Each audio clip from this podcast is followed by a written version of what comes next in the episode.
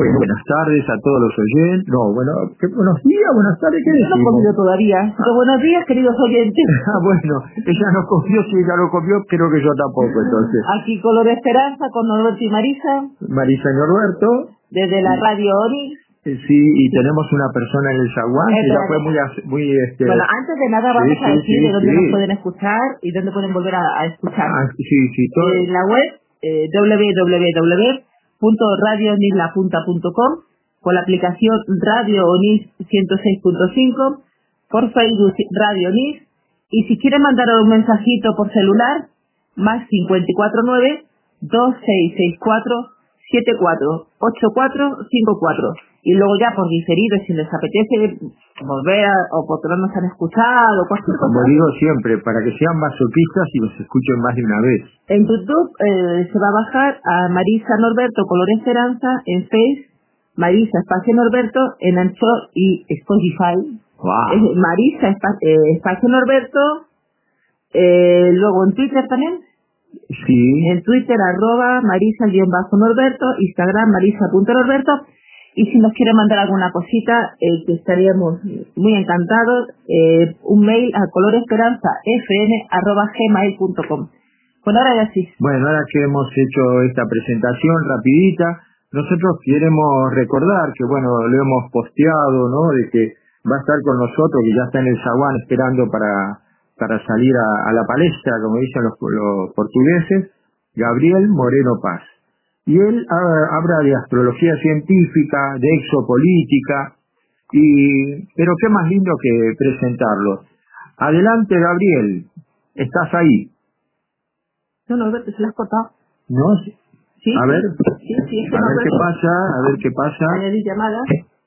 Es que no pasa. ninguna llamada. Sí, sí, sí. Este. A ver ahora. Gabriel, ¿estás ahí? ¿Haces interés? Bueno, vamos a ver. No pasa nada. ¿Estás, Gabriel? Sí, estamos. Bueno, sí, ha habido un pequeño un pequeño problemita de, con mis manos, me dicen el pulpo. Pero, no por, pero por manaja, no por otra cosa. Bueno, recién estábamos diciendo de que vos te dedicas a la astrología científica, a la exopolítica, y pero me gustaría empezar, Gabriel, un poco por tu historia, o- pero no, no, la historia de cómo manejás, porque estuvimos viendo en YouTube videos tuyos y nos gusta la- el compromiso y las comparaciones que haces, porque de alguna manera vos haces una astrología que no es lo común, no es una carta natal, y ni hablar que no es el horóscopo, ¿no? Este, entonces, me gusta que, nos hables un poco de, ese compromiso, de ese inicio, que te lleva a esta variante de la, astrología. Bueno, en principio, para poner, eh, te saludo a vos y a tu cálida audiencia y te agradezco la oportunidad para poder echar luz este, a, la, mente de mucha gente que tiene una comprensión por ahí no tan amplia y tan holística de su contexto de la astrología.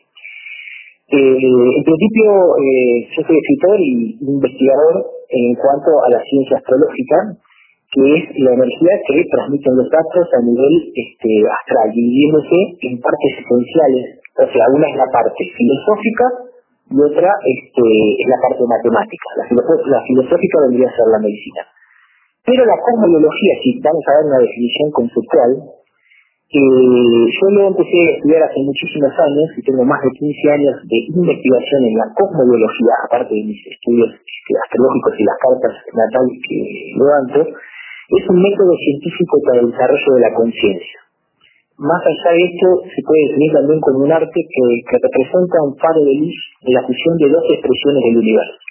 Una es el macrocosmos y otra es el microcosmos. Lo que es arriba es como lo que es abajo, siguiendo siempre esa misma analogía. Y también la cosmología de alguna manera busca explicar las relaciones en la faz de la Tierra este, y la constitución del individuo, para poder conocer la misión cósmica que tenemos y, que este, a representar en el planeta. Desde otro enfoque también nos ayuda un poco a conocer el mundo de los seres humanos, eh, tanto, tanto como conocernos a nosotros mismos. Y las causas que determinan los acontecimientos en su vida. Ahora bien, la astrología científica es una herramienta que la cosmología utiliza para tener un carácter más predictivo. Digamos, lo que nosotros hacemos en la astrología científica es buscar a lo largo de la historia, de la historia eh, datos empíricos que nos ayuden a comprobar hechos que sucedieron anteriormente y que se vuelven a repetir con los mismos tránsitos planetarios eh, en este contexto que tenemos actualmente. ¿sí?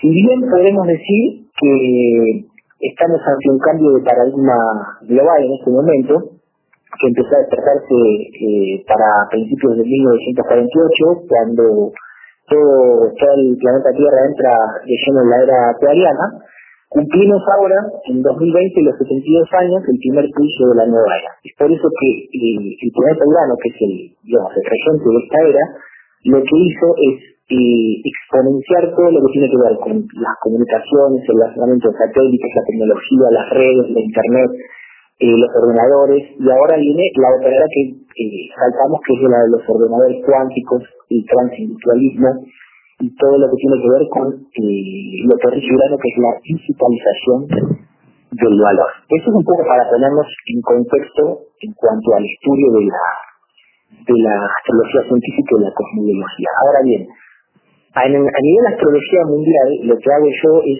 también levantar cartas para determinados momentos eh, de la historia, tanto en cuanto a países como en el orden planetario.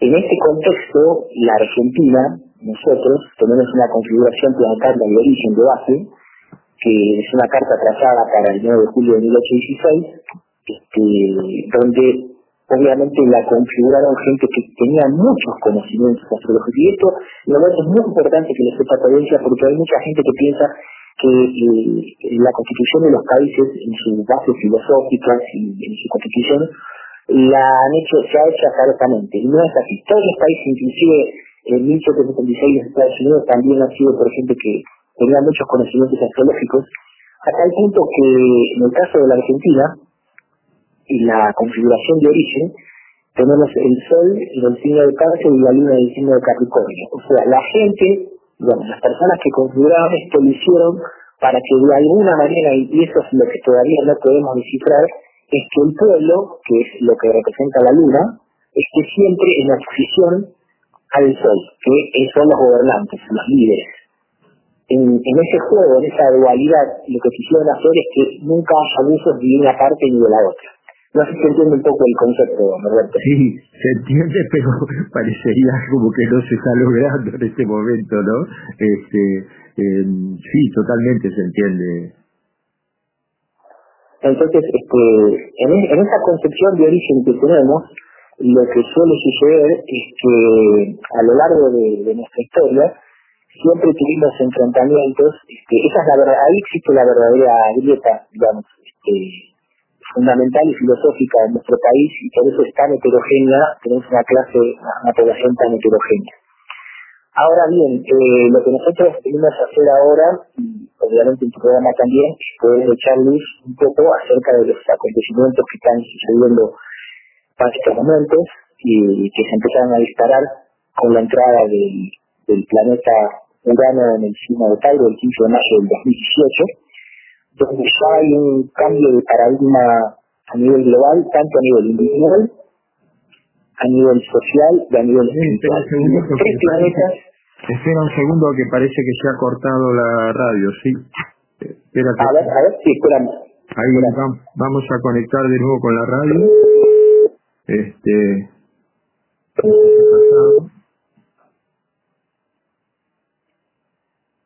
Sí, ¿Qué conecta? ¿Qué conecta?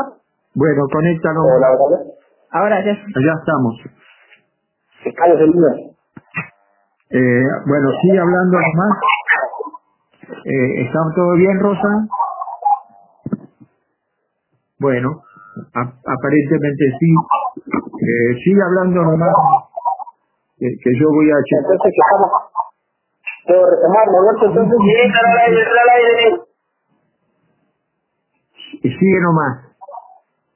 Bien, perfecto. Entonces, como venía diciendo, como te venía diciendo, Norberto, no sé si vos me escuchas bien. Sí, sí, sí, sí.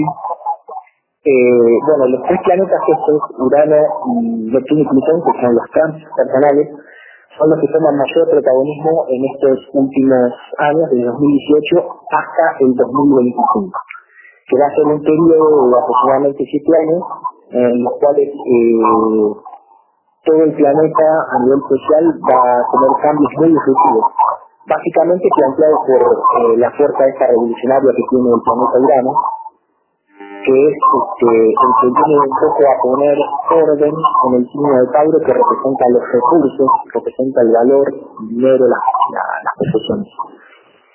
Eh, ahí juegan un papel muy importante también eh, Júpiter y, Saturno. Son los dos grandes cronocatores, son los señores del tiempo y Plutón es el gran deconstructor del sistema. Plutón lo que hace es deconstruir sistemas y el planeta Saturno a su vez los vuelve a reconstruir. Saturno viene a representar en este esquema, para mediados de año 2020, eh, el sistema, representa las normas, las regulaciones y las limitaciones. Y es por eso que este concepto nos tiene Saturno, digamos, el sistema, el viejo sistema que está queriendo morir, nos tiene confinados que por cierto es un término militar, digamos, no, tiene nada que ver con la ciencia médica. Ajá. En este contexto, Plutón lo que hace es reconstruir el viejo sistema, derrumbar las bases filosóficas. El planeta Júpiter a le vuelve a dar una nueva base filosófica para que pueda coexistir en armonía con la, con la naturaleza y el universo. Así es como eh, Saturno, que es el viejo sistema, está queriendo de alguna manera morir y cuando entre en el signo de Acuario, el 21 de diciembre de 2020, se va a hacer la triple conjunción este, entre Saturno, Júpiter y Plutón, uno en el signo Capricornio y los dos en el signo de Acuario, es donde eh, va a tomar lugar lo que yo llamo el día del colapso del mundo, donde va a colapsar todo un sistema viejo y va a ser un momento muy disruptivo a nivel social. Y es probable que a partir del 30 de noviembre, donde se empieza a acercar esa gran alineación, pueda, pueda llegar a haber un movimiento social bastante importante a nivel planetario. Eh, perdón que te corte, ¿eso puede estar coincidiendo con las profecías, de, por ejemplo, de Parravicini que dice que va a haber sangre por las calles de Buenos Aires?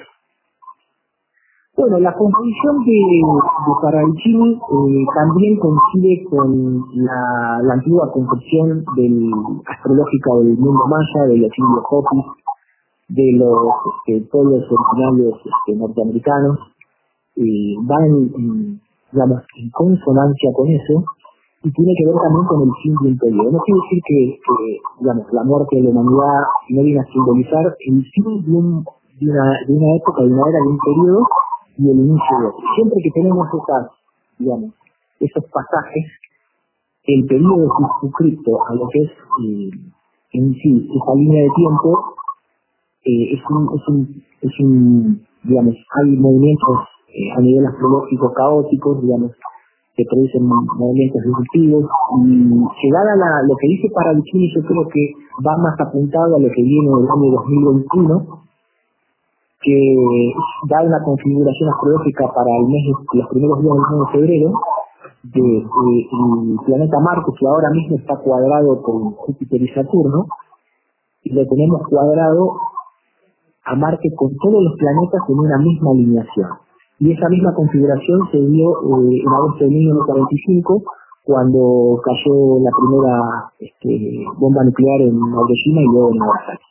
Ajá. O sea, es una configuración astrológica muy peligrosa y ahí sí tenemos eh, el dinamismo y, y, y el éxodo ese belicista que tiene Marte puede dar una puede dar una configuración así, puede, un escenario que puede llegar a plantear. Pero siempre en, en astrología científica hablamos de probabilidades. Sí, eh, yo te quiero, Gabriel, te quiero cortar un poquitito porque el oyente que no está habituado a este tipo de comentarios, queremos eh, contar de que en ningún caso estamos hablando del fin del mundo, ¿no? Este, no, no, no, sería no, el fin de una etapa. No, no, es el fin de una etapa y acá no hay ninguna teoría eh, conspirativa ni conspiranoica. Nosotros hacemos astrología científica, y, eh, pero la abordamos de un punto de vista multidisciplinario. ¿sí? Eh, lo hacemos eh, con estudios de lógica conceptual, y la lógica conceptual hay muchos oyentes que no, no conocen. Nosotros tratamos modelos astromatemáticos para poder decir posibles escenarios y probables.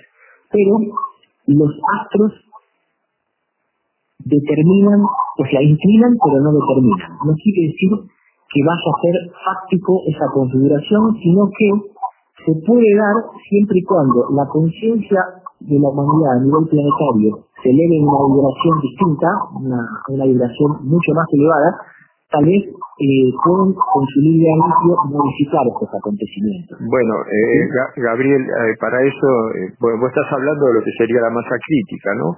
Y este Exactamente. y por otro lado este yo siempre digo que las profecías están para que no se cumplan. O sea, eh, uno tiene una carta natal en lo personal en donde hay ciertas cosas para corregir y lo lindo es tener esa carta natal para poder cambiar eso que, que justamente venimos a trabajar.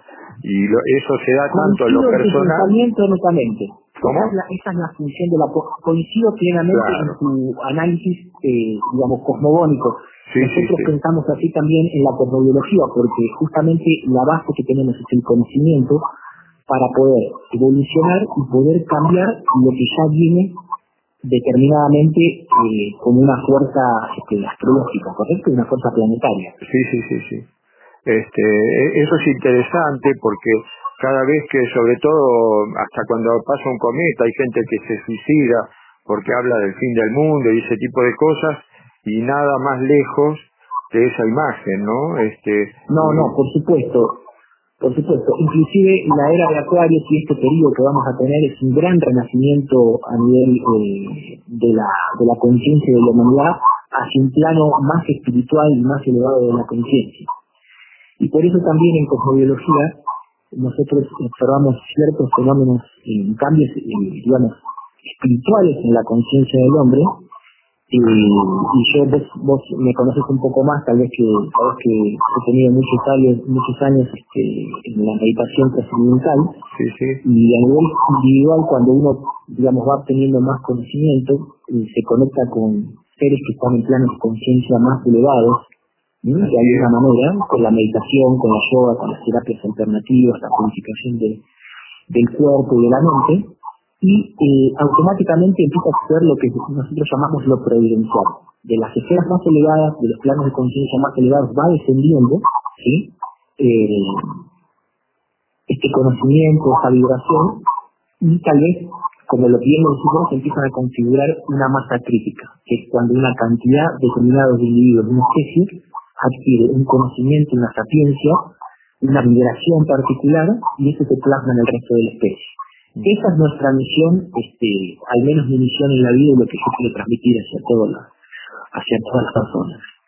Eh, qué, qué bonito, eh, me, me siento feliz con estas palabras porque a veces eh, estamos sobre todo en este momento viviendo un caos eh, bastante intenso donde vemos que las cosas están, muchos paradigmas se están derrumbando y como que eh, con una mente puramente racional esto no tendría salida, no tiene eh, un, un, punto de vista de coherencia y, y, bueno, lo que vos estás diciendo es muy bonito y me lleva a hacerte la pregunta desde esa cosmovisión, ¿qué podés decir de este tipo de encierro que estamos viviendo?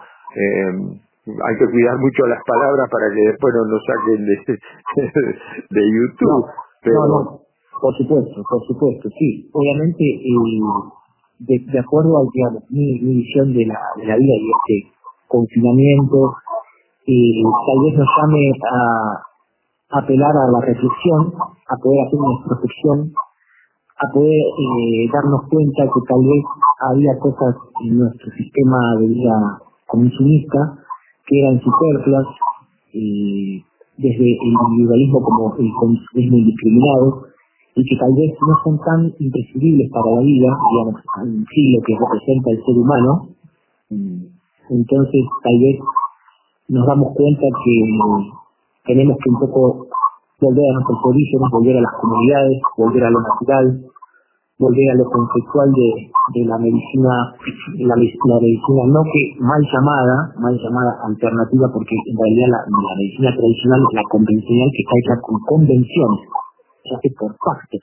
En vez de la medicina alternativa, la, la medicina real, la que viene de las antiguas culturas, que es la que realmente todos los seres humanos tendríamos que abocarnos a estudiar un poco más, ¿no? Entonces, ese, en ese despertar de la conciencia, tal vez eh, el llamado a este pseudo confinamiento, pseudo científico sería eh, llamarnos a la reflexión para poder eh, elevar nuestro nivel de vibración como seres humanos. Eh, totalmente de acuerdo, hermoso. Este, yo creo este, que esto, espero y espero que esto sea algo positivo para muchas mentes que hay que, que ven como que no, no hay una salida, ¿no? Como un, un pesimismo absoluto, un descreimiento, y por otro lado veo otra gente con un desinterés a esta realidad, lo cual eh, también es, eh, es algo negativo, ¿no? Porque tampoco debemos este, sentirnos aislados de lo que está pasando, debemos ser este es muy importante, es muy importante lo que decís vos, Norberto, porque esto es un proceso de depuración planetaria. Y si bien hay gente que está del otro lado del ecuador, eh, digamos, un lado no tan luminoso, eh, al poner justamente, aislar a la gente, ponerlo encerrado y ponerlo en confinamiento, lo que dice es que más cantidad de masa crítica a la izquierda. Tal vez lo que vamos a ver antes del final de año es eh, un despertar de la conciencia un poco más masivo, va a democratizar un poco más el conocimiento en cuanto a todas las, sobre todo eh, en algunos descubrimientos eh, digamos, a nivel sustancias eh, que están dando vuelta por ahí, que tienen que ver con la curación alternativa, que, que va a ponerse en conocimiento de la gente y que se va, se va a poder llevar a democratizar ese conocimiento.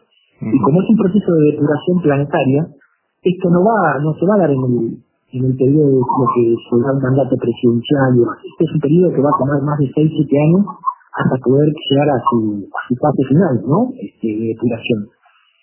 Ajá calculamos que venimos de muchos años de, de ocultamiento de la información, de la verdadera, de la verdadera sabiduría, la sabiduría ancestral. Entonces, lleva un proceso de poder despertarse, ¿viste? Hacia el nivel colectivo. Sí, sí, sí. Qué bonito, este, porque hace falta para, para esa masa crítica, este apoyo, ¿no? Este, en un, ya te digo, en un tiempo bastante macabro por cosas que estamos viendo que están sucediendo. Y bueno yo por ejemplo eh, tengo muy en cuenta las profecías que tiene Ramatiz este un príncipe de la Atlántida que justamente él este tiene eh, profetizado dentro de mil años y dentro de dos mil años. Y, y ahí vemos eh, o sea digamos la parte hermosa de este proceso tan destructivo que estamos viendo hoy, que se transforma en una, como yo lo comparo, en una mujer parturienta, ¿no? Estamos viviendo el parto hacia una nueva concepción de humanidad. Hola, hola. Hola, extraño, ¿verdad? ¿Eh? Es que justamente, justamente es un, como decís vos, y la sabiduría social lo plasma muy bien, es un proceso de desconstrucción. Claro. Y en el orden celeste sabemos que hay, hay la matemática celeste está hecha por un arquitecto que hizo eh, al hombre en semejanza a, a, todo lo que es la, el engranaje cósmico y estas energías que se ven plasmadas en los arquetipos psicológicos este, en toda la humanidad forman un inconsciente colectivo, ¿sí? que eh, digamos, es parte de esa masa crítica. Entonces, este inconsciente colectivo es a la vez que todos estamos conectados de una manera. Entonces, cuando empieza a despertar la décima parte eh, de la población, ese inconsciente colectivo que subyace en la mente de todos, eh, de alguna manera, con un fenómeno de la física cuántica, que es el fenómeno de no localidad, se empieza a trasladar de manera espontánea. Así como hoy los ordenadores cuánticos hacemos esa analogía, llevado a la, física cuántica, como eh, dos partículas de electrones que están en un lugar remoto y otras muy distantes se pueden eh, de alguna manera pasar información sin tener ninguna conexión este, física. Eso es lo mismo que pasa en el inconsciente colectivo que, Carl Gustav Jung lo describía de manera realmente brillante, ¿no? Y es un proceso que es muy muy importante que la gente se abra al conocimiento ancestral, como vos bien lo, lo, mencionaste recién con, con el tema del conocimiento de la Atlántida, y tenemos que empezar a estudiar distintas disciplinas como la cosmogonía, la astrofísica, la tecnología, la biología, pero de una manera más holística, sin tener tantos dogmas y sin tener miedo. Exactamente, desestructurarse, la palabra es desestructurarnos para poder recibir lo nuevo. Exactamente, así es como lo entendemos nosotros y, de paso aprovecho para, eh, para ampliarte un poco eh, estamos a punto de que un colega que es eh, doctor en, lingüística y licenciado en comunicación de acerca de lo que estamos hablando ahora, lanzar para los primeros días de septiembre un libro que se llama Astrología Científica en la Era Digital, donde va a estar ampliado todo más este conocimiento y lo vamos a a conocer y vos vas, a ser una de las primeras personas este, que puedas recibir en formato este, este libro para que después se pueda difundir, de manera gratuita. es muy importante que más cantidad de gente lo puedan llegar a ese conocimiento, ¿no? Bueno, qué hermoso, qué hermoso. Este, estamos esperando entonces que llegue septiembre y que, que todos los los seres que te acompañan, porque evidentemente este no es un trabajo personalista, este, yo según te iba escuchando, este, cuando hablabas en plural, primero te iba a preguntar por qué, pero ahora me doy cuenta por qué. Este, este, tengo un ángel arriba que me va bajando en línea. sí, sí. Vos lo conociste muy bien. Sí, sí, sí. Sí, sí, sí, es así. Eh, hablo en, plural por esto, justamente.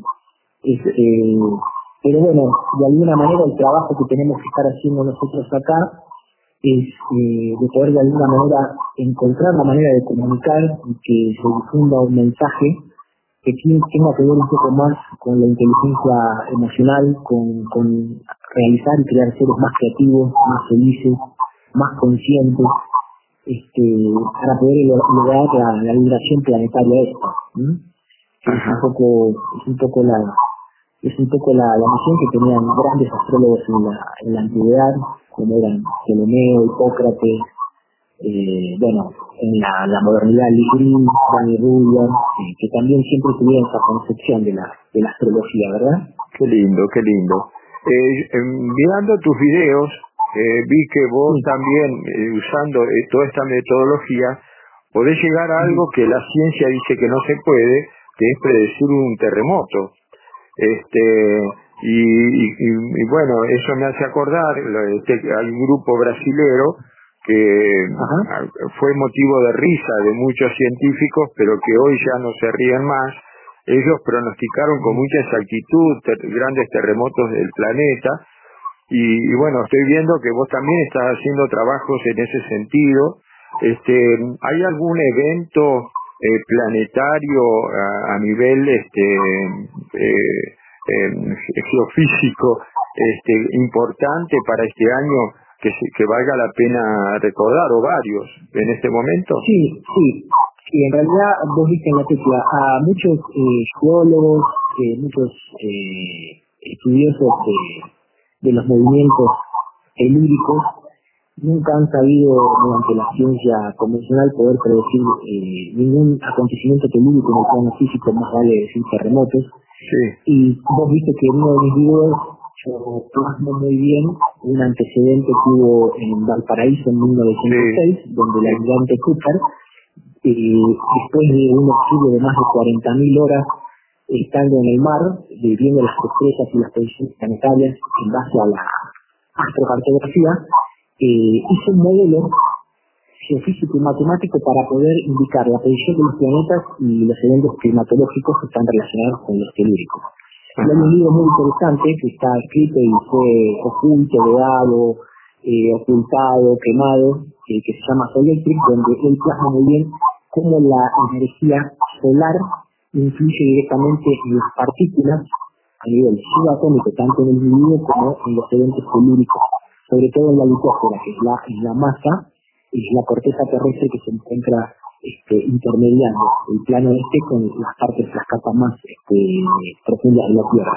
Y justamente él había predicho 10 días antes un terremoto en Valparaíso y las autoridades de Marina del gobierno de la Armada chilena lo negaron y se dio en tiempo, en hora y en fecha con una precisión matemática del evento. Y un evento donde murieron más de 3.000 personas en 3 minutos.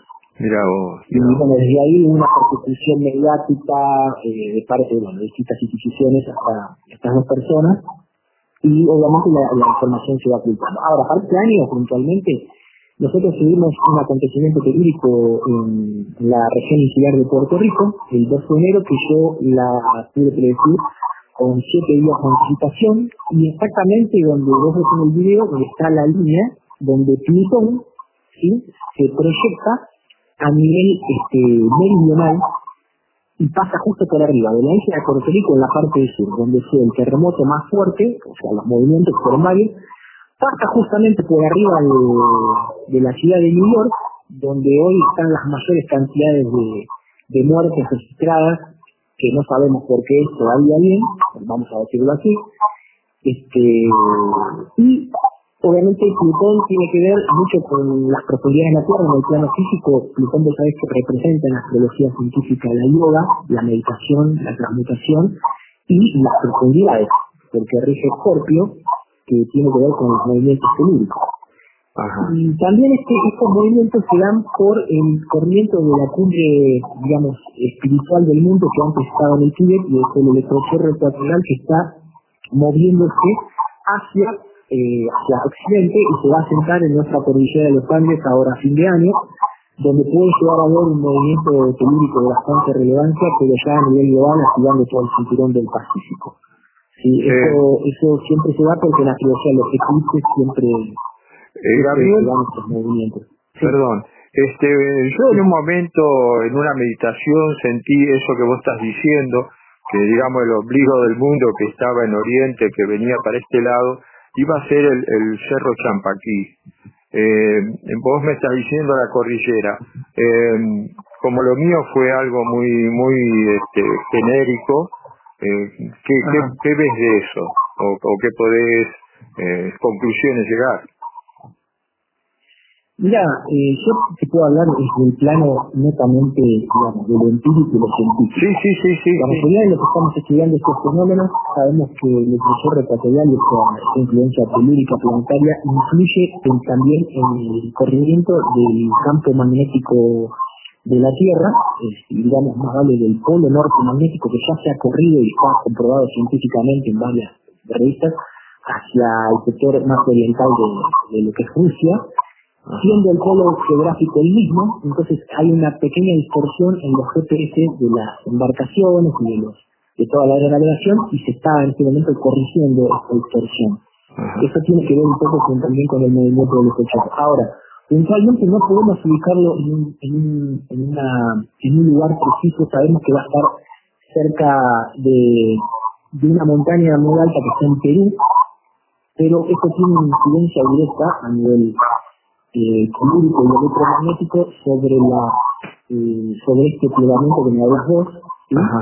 Eh, que obviamente tiene una conexión directa con toda la cordillera, porque la, la, la corriente electromagnética se va moviendo desde la cordillera hacia el este y para, para el otro lado también. Ajá. Entonces, lo más probable es que haya mucho en el cinturón de fuego, haya, haya movimientos telúricos. Todavía no, no pudimos hacer cartográficamente el modelo de dónde va a impactar. Eso lo vamos a empezar a hacer en noviembre. Y ahí te voy a dar- poder dar más precisiones de, de cuáles son los, los movimientos telúricos que se pueden, que, que pueden devenir, ¿no? Más exactamente. Y eh, eh, Gabriel, y con respecto a lo que se habla mucho de que vamos a pasar de tercera dimensión a quinta, astrológicamente, ¿qué nos podés decir de eso o, a nivel personal, no? Mira, eh, yo estuve viendo y estudiando en parte los fenómenos dimensionales y eh, no son un fenómeno nuevo. Ya sabemos que la cambio cada vez que, que ocurre un eclipse hay un cambio en la dinámica eh, de la vibración planetaria eh, ese elevamiento en la frecuencia tiene que ver directamente eh, con la frecuencia en hertz que nosotros, este, con la audible que nosotros tenemos, y cada vez que eleva el nivel, hay un cambio del, nivel de, de, vibración. La frecuencia cambia la vibración y en sí se eleva la frecuencia. Entonces al elevarse de frecuencia ya empezamos a funcionar en otro plano dimensional. Entonces, desde 2012 hasta la fecha, lo que estamos eh, tal vez pasando, o lo que está ocurriendo, es que saltamos de un plano de la tercera a la cuarta y de la cuarta a la quinta, pero son niveles eh, dimensionales que nada tienen que ver con lo que se escribe en la física clásica, ¿no es cierto? Es un cambio a nivel de la, frecuencia, ¿correcto? De la longitud de onda. Tal vez a nivel individual lo que hay mucha gente que le trae, que no está todavía, digamos, que no, no medita, no se lleva, por ahí le trae mucha cantidad de problemas, patologías como ansiedad, aceleramiento, eh, distintas, distintas cuestiones que tienen que ver con un desregulamiento de las glándulas endócrinas, que están ordenadas obviamente por la energía planetaria. Como sabes que cuando eh, la hora cósmica, por ejemplo, para realizar la yoga, la ideal, las que los antiguos siempre escribían a la una del mediodía porque era la hora que el sol estaba en la parte más alta, y es ahí donde baja el ordenamiento de todas las glándulas endocrinas y obviamente de los chakras, los, los centros neurofluídicos.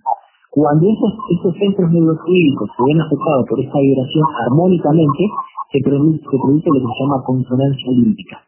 Y ahí se eleva el nivel de frecuencia de vibración y obviamente de conciencia de, los individuos.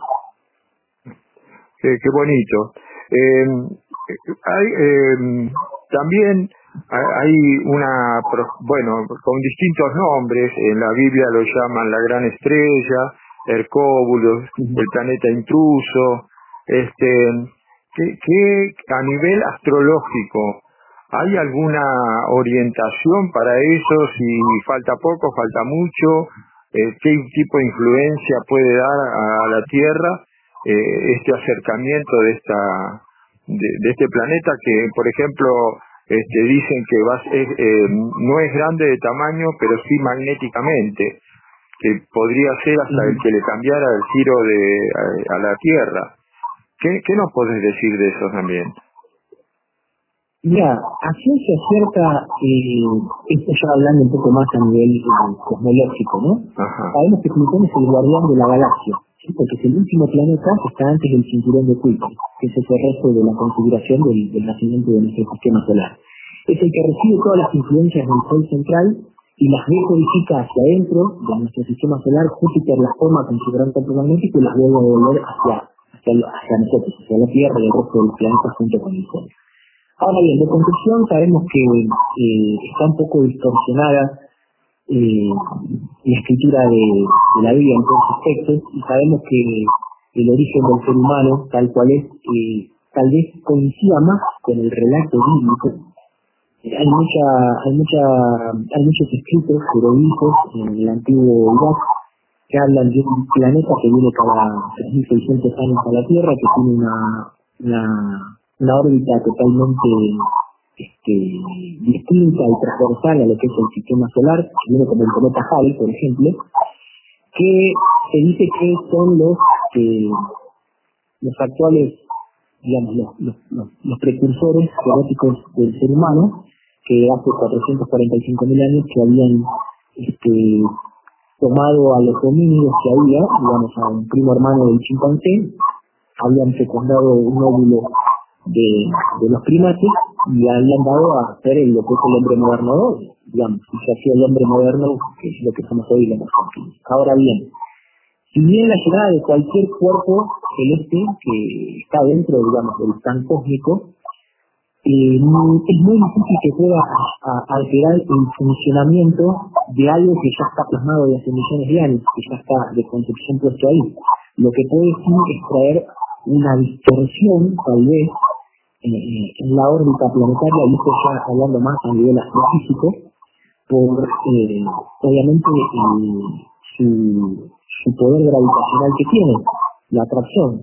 Sabemos que todo, la gravedad es una, es una fuerza que influye inclusive en los seres humanos, eh, tiene que ver con la presión y tiene que ver con la curvatura de la luz, también la gravedad curva de la que eso se le podría decir más en astrofísico, pero seguramente si existiera la llegada de algún, cuerpo que no pertenezca directamente a lo que es nuestro, nuestro planeta del sistema solar, sea coincida con un despertar de la conciencia, ¿verdad?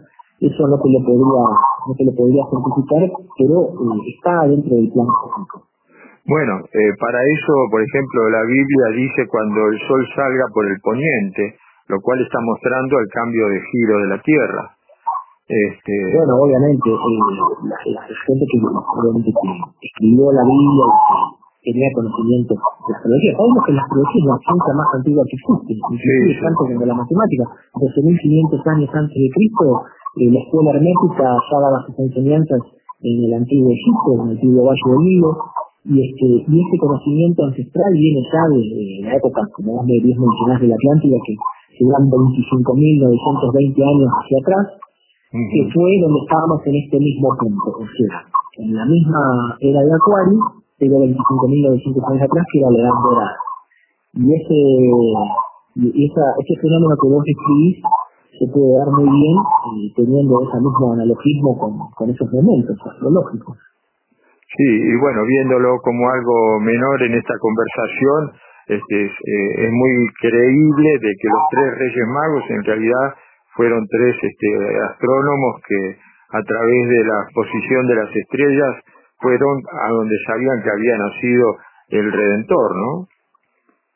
Por supuesto, eh, eso no te cabe, no te cabe, no te quepa la menor duda que, que fue así y toda, toda la antigua concepción del, pensamiento está dado por no solo astrólogos, sino astrónomos, matemáticos, eran filósofos, era gente que estudiaba mucho de las estrellas, y vos fijate que el nivel de precisión que tenían los egipcios, que consideraban todo el, todo el complejo de las pirámides de Keops, lo ubicaron a, al cinturón de Orión con una precisión matemática que no se puede alcanzar hoy ni siquiera con la tecnología que tenemos.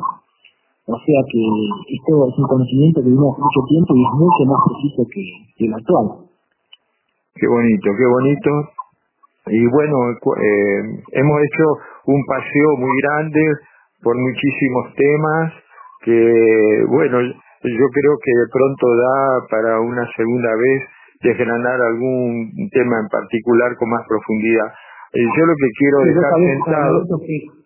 Sí. Es muy difícil poder en, un tiempo que, que, bueno que tenemos al aire poder eh, especificar todo, toda esta explicación, pero da para mucho, sobre todo el contexto global que estamos atravesando y para develar algunas cuestiones de lo que están pasando ahora más trascendentales, este, sería bueno sí, sí, que podamos tener otro contacto. Sí, a mí me gustó esto para que la gente vaya sabiendo quién era Gabriel Moreno Paz, este, y, y la, encima, porque aparte de tener conocimientos, ser didáctico como lo sos, eso hace de que el oyente primero no se aburra y luego que entienda que eso es lo bonito.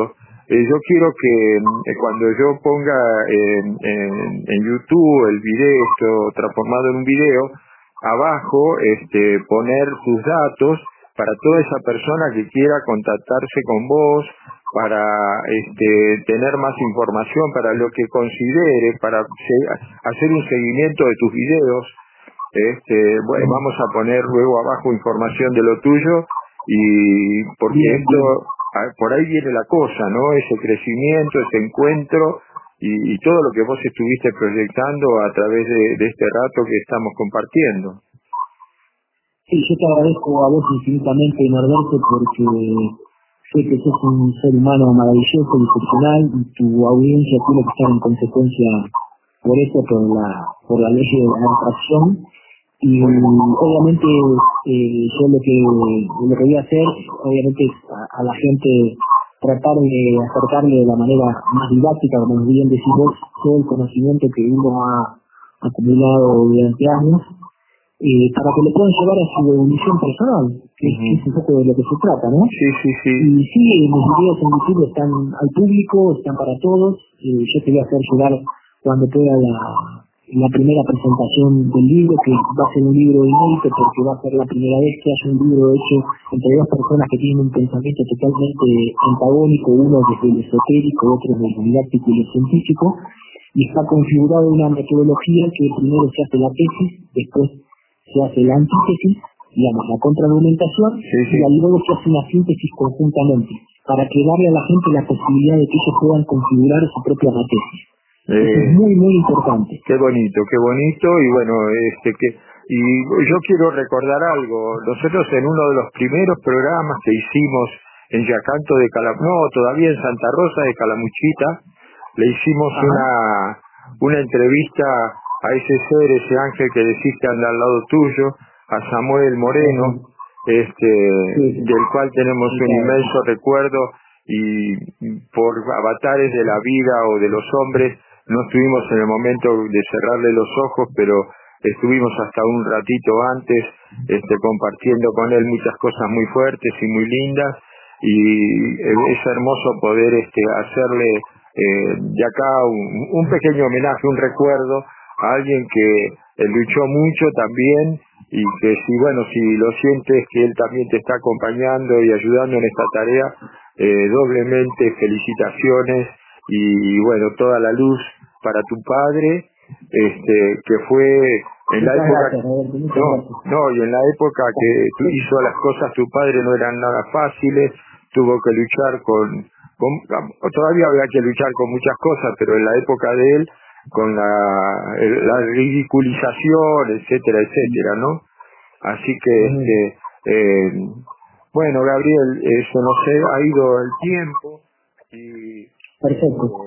queremos... Bueno, el último mensaje que quiero dejar para toda tu audiencia eh, es que pierdan el miedo, porque el miedo solo sirve para perderlo, que mediten mucho, que hagan yoga, que coman, que coman sano, que tengan pensamientos positivos porque en consecuencia cuando tenemos pensamientos positivos todo lo que todo lo que atraemos son cosas de luz positivas y ese pensamiento se traslada a los distintos planos entonces un poco es trasladar nuestra nuestra doctrina nuestro pensamiento positivo a todos los seres en todos los planos. Lo que hablábamos hace un ratito de la masa crítica no saber que eh, como dice la madre Teresa de Calcuta somos un granito una gota de agua en el mar no se ve una gota de agua, pero si no estás es una gota menos en el océano. Exactamente. El granito de arena lo estamos poniendo ahora nosotros y espero que esto se pueda expandir para la mayor cantidad de, de, de gente que, que pueda escucharnos y pueda ver un eco en su conciencia. Bueno, este, te damos las gracias. Bueno, mm, gracias Gabriel. Saludos Roberto a toda tu audiencia, a toda tu producción también. Mandar un saludo muy grande a tu mujer, saludo gigante. Estamos en contacto para, para cuando quieras hablar nuevamente de estos temas. Hoy la habéis mantenido callada, ¿eh? Bueno, ya nos están pidiendo que devolvamos la transmisión. Muchísimas gracias, mucha luz para todos y espero que haya servido. Un abrazo para todos, Norberto. Chao, a todos, a toda la audiencia. Gracias.